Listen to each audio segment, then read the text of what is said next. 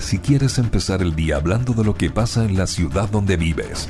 Sintoniza Metropolitan 885 FM y elige Buena Costumbre. Bueno, ya lo habíamos anticipado que uno de los temas que vamos a tratar en esta mañana de sol aquí en la región del Biobío es precisamente el triunfo de Javier Milei, que es, es el tema, es lo que está dominando la agenda, incluso en nuestro país, a pesar de todos los problemas internos que hay en Chile, de todas formas, el triunfo de Milei en Argentina se abre paso como uno de los asuntos que más cobertura está teniendo, incluso también por este programa Buena Costumbre que se transmite desde Concepción. Por eso estamos en comunicación con el cientista político, docente e investigador de Faro UDD, Miguel Ángel Fernández. Miguel Ángel, muy buenos días. Buenos días Álvaro, buenos días Leslie. Eh, qué bueno estar con ustedes, especialmente con Leslie, que lo hemos encontrado en todas las instancias profesionales, menos en medios. Así que, bonito idea. bueno, siempre hay una primera vez, Miguel Ángel, ¿ves? Y ahora aquí se cumple la norma. Así es. Así es. Hola, Miguel, ¿cómo estás? Muy bien, muy bien. Sí, oye Miguel, también un gusto poder eh, encontrarnos en esta instancia y conversar de un tema tan interesante como lo que fueron las elecciones de este fin de semana, este domingo. Así que una primera pregunta tiene que ver con eh, qué análisis se puede realizar, que es la pregunta como obvia, el análisis que podemos realizar sobre eh, el triunfo de Milei, obviamente todo lo que impacta al peronismo, una derrota histórica, pero también abarcar un poco lo cuáles pueden ser los impactos tanto en Argentina como en el concierto latinoamericano. Sí, mira, la, elección en sí misma eh, efectivamente fue un masazo para el kirchnerismo de Fernández, porque yo nunca daría por derrotado al, peronismo, creo que eso es un, es un cortoplacismo histórico en Argentina, ¿no es cierto? Eh, demasiado fuerte, pero cuando uno ve que Milei gana por más de 40 puntos en Córdoba, más de 35 puntos en Santa Fe, que solo pierden en Santiago del Estero, en Formosa y en la provincia de Buenos Aires, uno se da cuenta efectivamente del agotamiento eh, de la ciudadanía frente a no solamente el peronismo, ¿ah? también frente a la clase política tradicional argentina, porque hay dos elementos clave de la acá. Primero, ¿no es cierto? Em, la Libertad Avanza tiene dos años como partido político y dos años pasar de no existir a tener 37, 38 diputados y comandar el Ejecutivo es un logro eh, que hasta para los latinoamericanos que tenemos alta volatilidad es celebrable. Y lo segundo es que va a marcar un cambio importante en el sistema argentino porque es el primer presidente electo desde 1910 que no pertenece al Partido Radical o al peronismo. Mira. Y eso ha, generado algo muy interesante, porque 48 horas después de la primera vuelta se firma el tratado del Pacto de Acasuso entre Mauricio Macri y Javier Milei, que tenía dos lecturas. Pues una apuesta de Macri para reconfigurar la coalición opositora al peronismo en Argentina y hacer una coalición de derecha, eh, pensando en él comandarla en el próximo periodo, o efectivamente la única oportunidad que tiene Javier Milei de triunfar. Entonces, eso es algo muy interesante porque uno dice, bueno, fue una victoria maciza, rotunda, sí, pero además fue una victoria donde Sergio Macia utilizó todas las herramientas del Estado y Alberto Fernández para intentar inclinar la cancha. La televisión pública argentina tenía una cobertura mediática negativa sobre mi ley. De cada cuatro noticias, tres eran negativas, ¿no es cierto? Se hizo el plan Palatita, se, se hizo publicidad, ¿no es cierto?, a través de, de la infraestructura pública, como el tema de los pasajes. Entonces, el triunfo en sí mismo solo demuestra que el agotamiento de este sistema eh, kirchnerista existe en Argentina. ¿Y qué está pasando en la región? Creo que eso es muy interesante. Uno ve, yo escuchaba que estaban hablando, ¿no es cierto?, sobre el rol de Estado, del jefe de Estado del, presidente, y uno ve que se, se dieron dos bandos aquí en Latinoamérica. Un bando efectivamente de aquellos presidentes que entienden su rol como jefe de Estado y que rápidamente se van a felicitar a Milei, como fue Lula, que tiene una relación, al menos podríamos decir áspera, con, o Milei tiene una relación áspera con él, el presidente Boric también, y uno ve por otro lado la batalla ideológica cruenta y el presidente que no se da cuenta de este rol que tiene, que lo ilustró muy bien el presidente colombiano Petro y también eh, Bukele, ¿no es cierto? Eh, el presidente Bukele. Entonces uno mira esos dos elementos y uno dice, claro, ¿qué está pasando en la opinión pública? No solamente en Chile estamos hablando de mi ley, Estados Unidos está hablando de mi ley, eh, Latinoamérica entera está hablando de mi ley, porque en el fondo uno mira la derrota de Trump en Estados Unidos, la derrota de Bolsonaro en Brasil, la derrota de, José Antonio Cast en segunda vuelta había dejado a este, que es una etiqueta mediática de la nueva derecha latinoamericana, esta derecha eh, eh, directa, que no le tiene miedo a decir las cosas, que no toma las banderas del otro lado, había quedado muy, muy, muy, muy derrotado el proyecto, que es un proyecto más retórico y de, de, apariencia que de, programado, programático. Y con el triunfo de ley renace su espíritu. Así es. Y Miguel, y un poco también llevando a lo que va a ser el futuro de Argentina. ¿Tiene gobernabilidad mi ley en, para, para garantizar todo lo que ha garantizado. O sea, tiene, es un partido nuevo, como tú señalaste, pero que no tiene mayoría aún legislativa. Eh, a donde ha propuesto o realizado una serie de propuestas de transformación estructural de, eh, del Estado argentino, no solamente del gobierno. ¿Tiene la capacidad de entregar gobernabilidad? Además que perdió en la provincia de Buenos Aires, que es donde está la fuerza del peronismo y del sindicalismo, además, en, el Gran Buenos Aires, digamos. Ahí están los sindicatos, históricamente manejados por, por, eh, por el peronismo. Sí, mira, en términos de la relación ejecutivo-legislativo, Javier Milei tiene una línea muy delgada por la cual puede recorrer. ¿Y por qué? Em, efectivamente, si nos sumase, ese ejercicio eh, aritmético de sumar los diputados de Juntos por el Cambio con eh, la Libertad Avanza, tiene posibilidades de lograr el quórum, como se llama en Argentina, eh, lograr la mayoría para poder impulsar proyectos de política pública. Pero no hay que olvidar que parte de Juntos por el Cambio no está con mi ley en este momento. De hecho, Juntos por el Cambio de facto ha desaparecido, porque está el PRO, el partido Mauricio Macri, que está con mi ley, pero los radicales inmediatamente después de primera vuelta dijeron que ellos no iban a apoyar a mi ley. Entonces, la pregunta es qué está pasando ahora. Y aquí viene lo, lo más paradójico. Milei sale con un discurso antipolítico, la Leslie puede hablar de esto mucho mejor que yo, pero una facción del populismo de derecha, ¿no es cierto?, que está eh, funcionando ahí en Argentina, igual que Cast, Trump, eh, Bolsonaro, pero viene eso, ¿no es cierto? Y la pregunta es, ¿tiene que negociar inmediatamente? O sea, ayer probablemente Javier Milei ya estaba negociando con algún radical o a través del PRO para que se incorpore al gobierno para darle algún piso de viabilidad al proyecto político de reformas profundas que tiene. Porque puede hacer ciertos elementos por acción unilateral del presidente, por decreto, podría dejar de ocupar el Banco Central y de facto dejarlo off del juego político, pero va a estar ahí la institucionalidad todavía. Podría hacer reducciones de gasto público, pero no puede tocar ni salud ni educación, que son labores de las provincias. Em, y en ese sentido, claro, la pregunta es, tiene un desafío en Argentina y como tú bien decías Álvaro, tiene un desafío muy grande en Buenos Aires, porque va a haber la competencia que va a tensionar, por lo menos el primer tiempo del gobierno de Javier Milei, va a ser la relación con Sichilov, que es el gobernador de la provincia de Buenos Aires, que es peronista. Y siendo gobernador de la provincia, está en pole position para poder llegar a ser el próximo candidato presidencial. Y Javier Milei va a tener que relacionarse con él porque en Buenos Aires pasa que hay una, triple convivencia, ni siquiera es una cohabitación.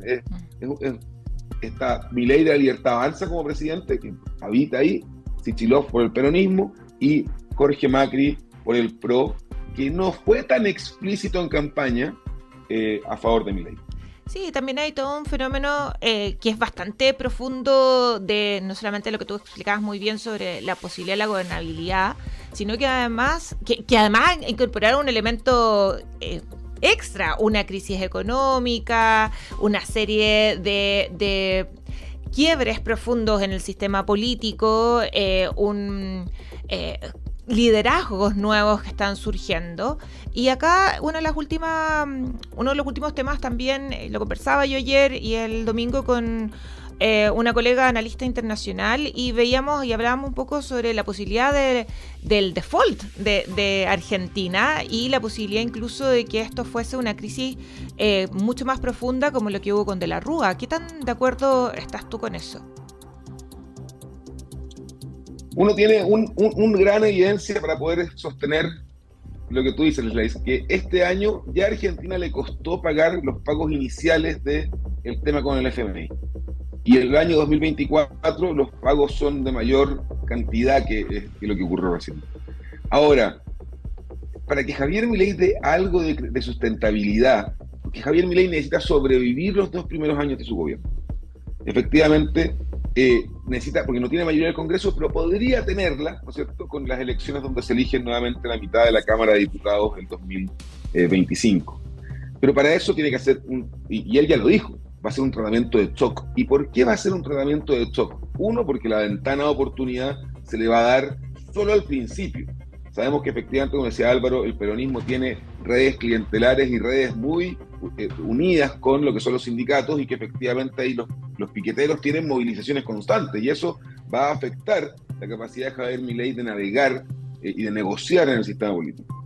Pero claro, inflación alta, se viene el FMI el próximo año y si Javier Milei logra de alguna manera contener la hemorragia que tiene el Estado argentino en términos de balance fiscal, podría incluso salir a, renegociar algo con el FMI para atrasar un par de pagos.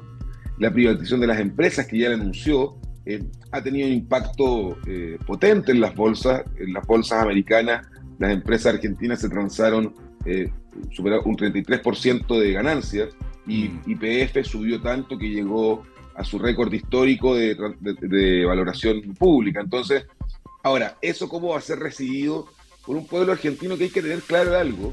Si en primera vuelta solo uno de cada tres votantes de mi ley creían realmente en sus ideas libertarias, del 55% que obtuvo el domingo, cabe bien preguntarse si son uno de cada cinco o aumentó un poco más. Esto no es correcto, creo yo, ni es prudente leer el triunfo de Javier Milei como un triunfo de los libertarios en Latinoamérica, como se está haciendo en redes sociales, por ejemplo. Creo que lo importante, entendiendo cómo funciona Argentina, que lleva 12 años sin crecimiento económico, donde la rebeldía de la juventud se puso del lado de este outsider, de, ¿no es cierto?, de Javier Milei, este personaje histriónico, porque en el fondo Argentina no está dando oportunidades para las nuevas generaciones. Entonces es más una derrota del modelo argentino, es más una derrota del peronismo kirchnerista que un triunfo, como se dice, ¿no es cierto?, de las ideas de la libertad. Y eso hay que tenerlo muy claro porque de lo contrario uno se enamora de hipótesis muy rápidas, que es algo que en Chile nos pasa, y que termina de alguna manera cambiando el, tono de la opinión pública.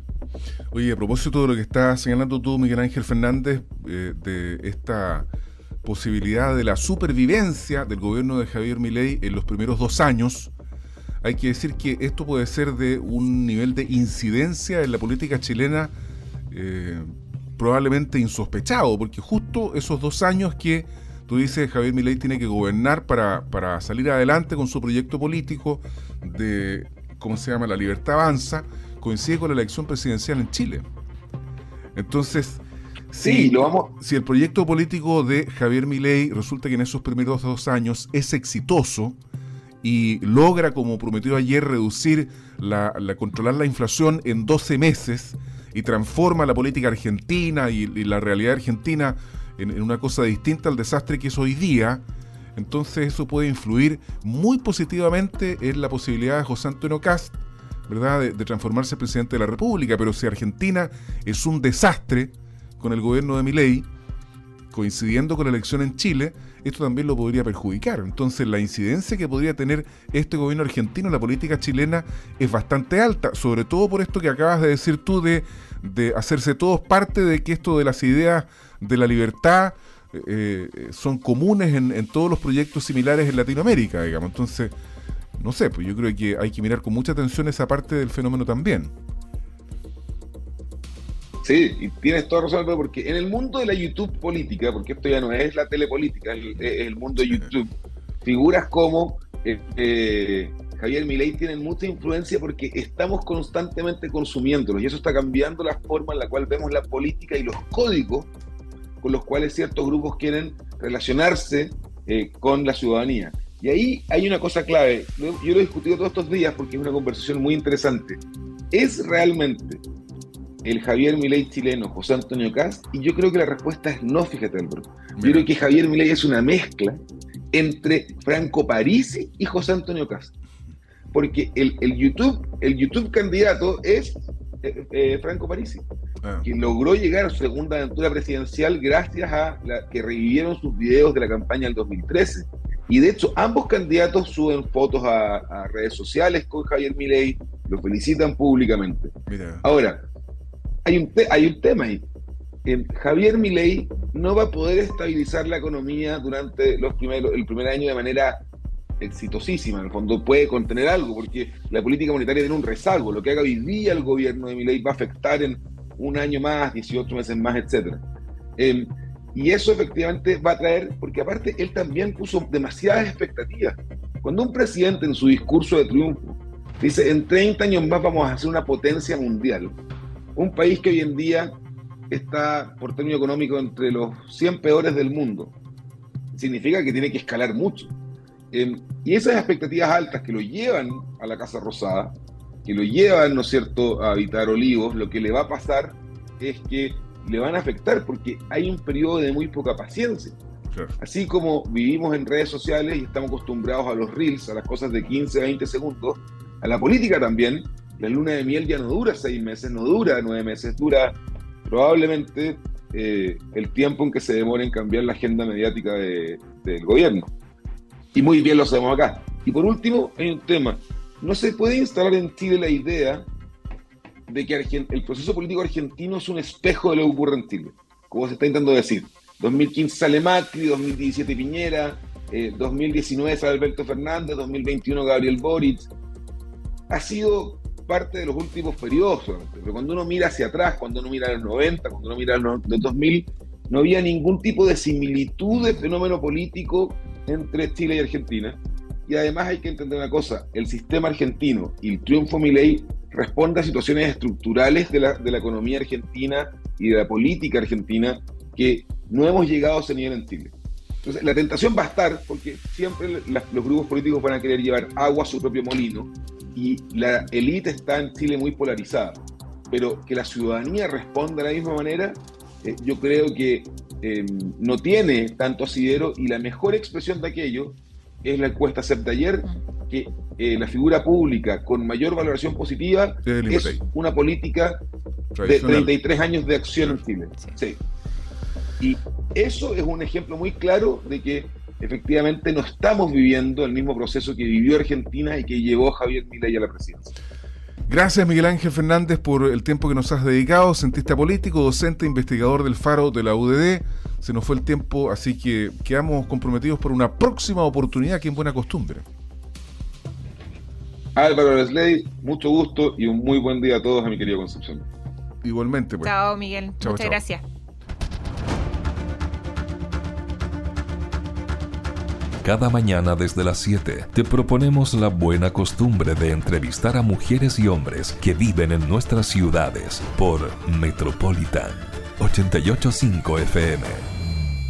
Bueno, bueno, vamos a volver a nuestra realidad aquí en el país, donde la agenda nacional está bastante dominada por lo que algunos consideran es la más grave crisis de seguridad pública que ha vivido el país y que se va agudizando a medida que se suceden hechos muy terribles, como por ejemplo, el otro día, la semana pasada, un ciudadano de origen venezolano le lanza una granada de guerra a una carabinera que afortunadamente logra de alguna forma esquivar el impacto de las esquirlas y sobrevive y se recupera satisfactoriamente.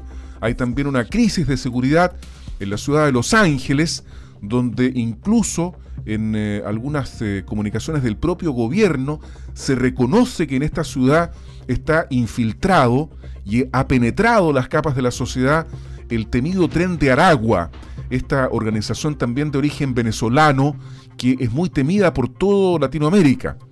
Y el alcalde de Los Ángeles se ha unido a, esta, a este llamado que han hecho algunos políticos eh, transversalmente para sacar los militares a la calle, para que estos ayuden al restablecimiento del orden público. Por eso estamos en comunicación a través del por teléfono con Esteban Krause, alcalde de Los Ángeles. Estimado alcalde, ¿cómo le va? Muy buenos días. Muy buenos días Álvaro, un gusto de saludarte. Igualmente, aquí estamos con Lesley Briseño para conversar un rato, alcalde, y analizar esto que está pasando aquí en Chile. Muy buenos días, alcalde. En relación al tema, para ya entrar rápidamente en materia, el tema de la agenda de seguridad, usted ha hecho un llamado también a que se ha unido a la llamado de otros diputados también, eh, ediles a nivel nacional, tanto de oposición como de gobierno, de eh, decretar un estado de excepción. ¿Realmente una acción, una política que podría ser efectiva frente al aumento de la delincuencia en nuestro país, teniendo en consideración que eh, Chile no es un país eh, tan violento, de hecho es el que te presenta los menores índices de criminalidad a nivel latinoamericano? Eh, y también lo que es respaldado incluso por el director de Carabineros, el general general Ricardo Ñáñez, que adhiere a este tipo de declaraciones, donde dice, comparto plenamente que Chile es el país más seguro de la región. Eh, un gusto de saludarla también. Mire, eh, nosotros, yo por lo menos lo personal y muchas otras personas eh, creemos que obviamente no estamos a la altura ni de Colombia ni de otros países que tienen una alta tasa de criminalidad pero la pregunta que uno se hace, tenemos que esperar a que esa alta tasa de criminalidad eh, esté junto con nosotros, sea parte de nuestra sociedad, para hacer un trabajo que en otros países también ha ocurrido, que sacar a las Fuerzas Armadas a la calle. Eh, y en esa línea creo que hoy día lo que tenemos que hacer es contener la delincuencia y paralelamente seguir avanzando en todos estos temas de proyectos de ley, que modificaciones legales, modificar modificar al Ministerio Público. El Ministerio Público hoy día eh, eh, hay que cuestionarlo, hay que modificar algunas acciones que permitan que tenga una mejor respuesta. Pero en lo personal, a mí lo que me preocupa es que el narcotráfico y las bandas organizadas están, como ustedes bien decían en su introducción, eh, formando parte ya de nuestras comunidades. O sea, está permeando a toda la sociedad y una de las cuestiones que a nosotros como Comuna de Los Ángeles nos ha afectado muy fuertemente es precisamente el accionar del narcotráfico. El delito común y corriente sigue eh, más o menos en las mismas tasas que, hace un tiempo atrás, pero estamos absolutamente claros, y creo yo que la policía igual, de que a través de los portonazos, a través de estos, de estos robos, de, de mucha violencia, están bandas eh, organizadas en que tienen toda una red para eh, vender lo que lo que roban, para deshacerse de, esto, de estas cuestiones que roban. Entonces, eh, hay una situación, como le digo, generalizada de que esto está cada día aumentando más. Yo tengo recuerdo de, lo que pasó en el, en el terremoto del 2010 aquí en la comuna de Los Ángeles. Había mucho temor, mucha incertidumbre respecto al tema del, vandalismo, al tema de los saqueos, y, los militares solo daban una vuelta para vigilar, para mirar qué es lo que estaba pasando, y eso inmediatamente hizo ah, reaccionar a los delincuentes. Entonces, yo, yo creo que esta es una intervención que, a mi modo de ver, no debería alargarse mucho tiempo, pero que pudiese poner un atajo a este tobogán que vamos cuesta abajo. O sea, eh, cada día pasan más cosas.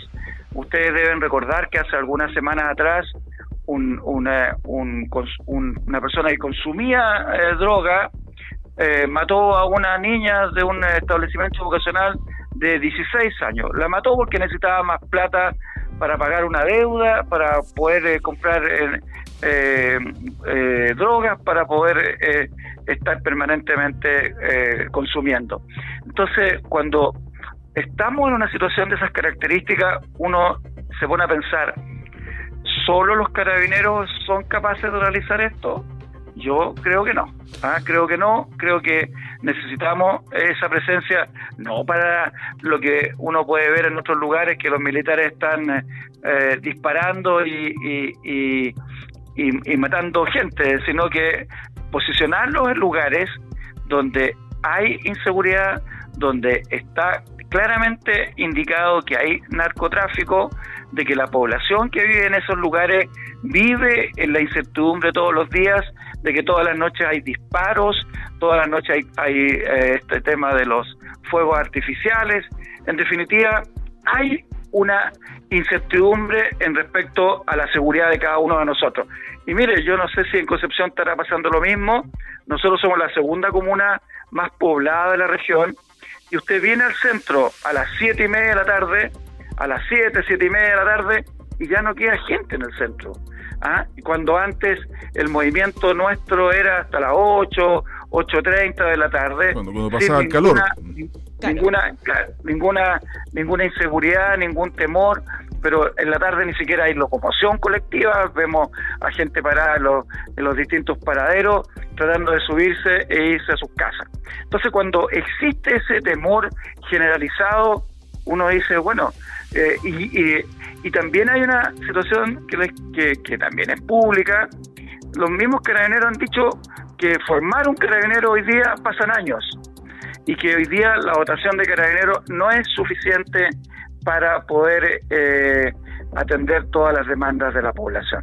Entonces uno dice, ya, bien, acuérdense ustedes que hace unos tiempo atrás, eh, cuando se estaba pensando en que los carabineros podían ir al sur, a la, Araucanía o a, Arauco, eh, era una, una locura. Y hoy día los, los militares, perdón, los militares están presentes en todo el territorio y, y, al revés, la gente lo que quiere es que se le eh, renueve cada vez su, su estado de excepción para poder que los militares puedan actuar. Sí, pero yo creo que hay también en relación a lo que es la macrozona sur, hay delitos distintos. O sea, hay un tema de asociado a una, un problema más estructural eh, con lo que es el pueblo mapuche y que tiene más larga data que eh, un poco la crisis de seguridad que estamos viviendo en otras zonas de nuestra nuestra región. Ahí usted Pero mire, mire, yo le quiero le quiero comentar que aquí a dos cuadras de la plaza a las 12 del día se han matado personas eh, y, y otro un poquito más lejos a tres cuadras a mediodía con las cámaras apuntando y vigilando no es eh, lo, que, lo que pasa es que a, eso estamos hablando, no estamos hablando de que un poco también tiene que ver con que la función de carabineros es poco, porque el problema de la delincuencia y de la crisis de seguridad es un problema sistemático y de larga data, y que ha pasado porque el Estado no se ha hecho cargo un poco, ¿por qué? Porque este tipo de violencia nosotros lo veíamos en las poblaciones más periféricas, en los sectores más vulnerables, y como no llegaban al centro de la ciudad, como usted muy bien lo señala ahora, eh, claro, ahora revienta. Pero también algo que usted señala que es interesante, el tema de la formación de los carabineros. Nos encontramos que también hay carabineros que están cumpliendo labores de oficina cuando podría, se podría trabajar en una modernización del personal de carabineros y que esa persona que está en, el escritorio eh, registrando información, sea una secretaria o sea un personal administrativo. Eh, la solución, mi pregunta también iba, si la solución es establecer un estado policial en una lógica eh, de sacar a los militares a la calle porque ellos tienen armamento de guerra. O sea, no es que tengan una... Eh, su formación es para la guerra y nosotros en general me da la percepción que por el tipo de delito y por lo que uno tiene el sentido común, el tipo de delito que se genera en la macrozona sur, es mucho más pertinente la presencia de militares que en el resto del país. Miren, eh, yo no estoy pensando para, para, la mirada del delito común, que creo que eso, por muchos esfuerzos que hagan los países, va a seguir estando en las sociedades. Eh, forma parte de, de, la identidad del ser humano, creo yo, eh, eh, robar y engañar. ¿ah? no, no de todos, pero hay una minoría que permanentemente va, va, va, va a delinquir. Pero nosotros estamos hablando del narcotráfico, de bandas que se organizan, que se arman que, generan terror en, la población, que creen que ellos son dueños de los territorios, que no hay ingreso para otras personas más que ellos, que tienen una línea de protección eh, entre los vecinos y las vecinas. Eh, yo me refiero a ese tipo de delito.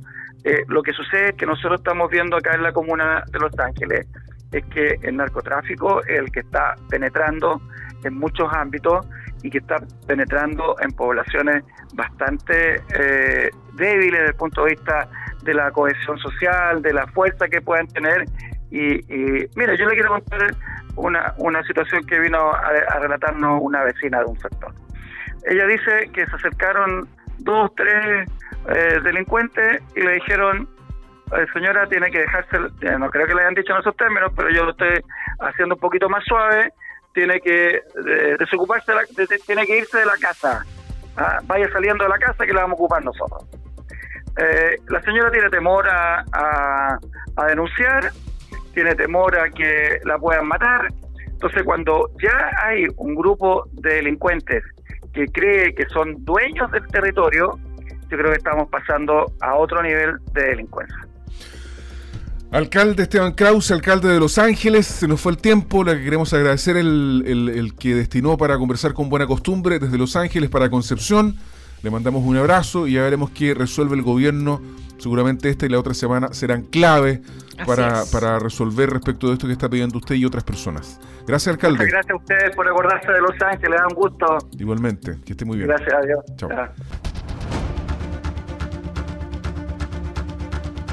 Buena Costumbre de Metropolitan 885 FM es también una emisión multiplataforma para empezar el día informados.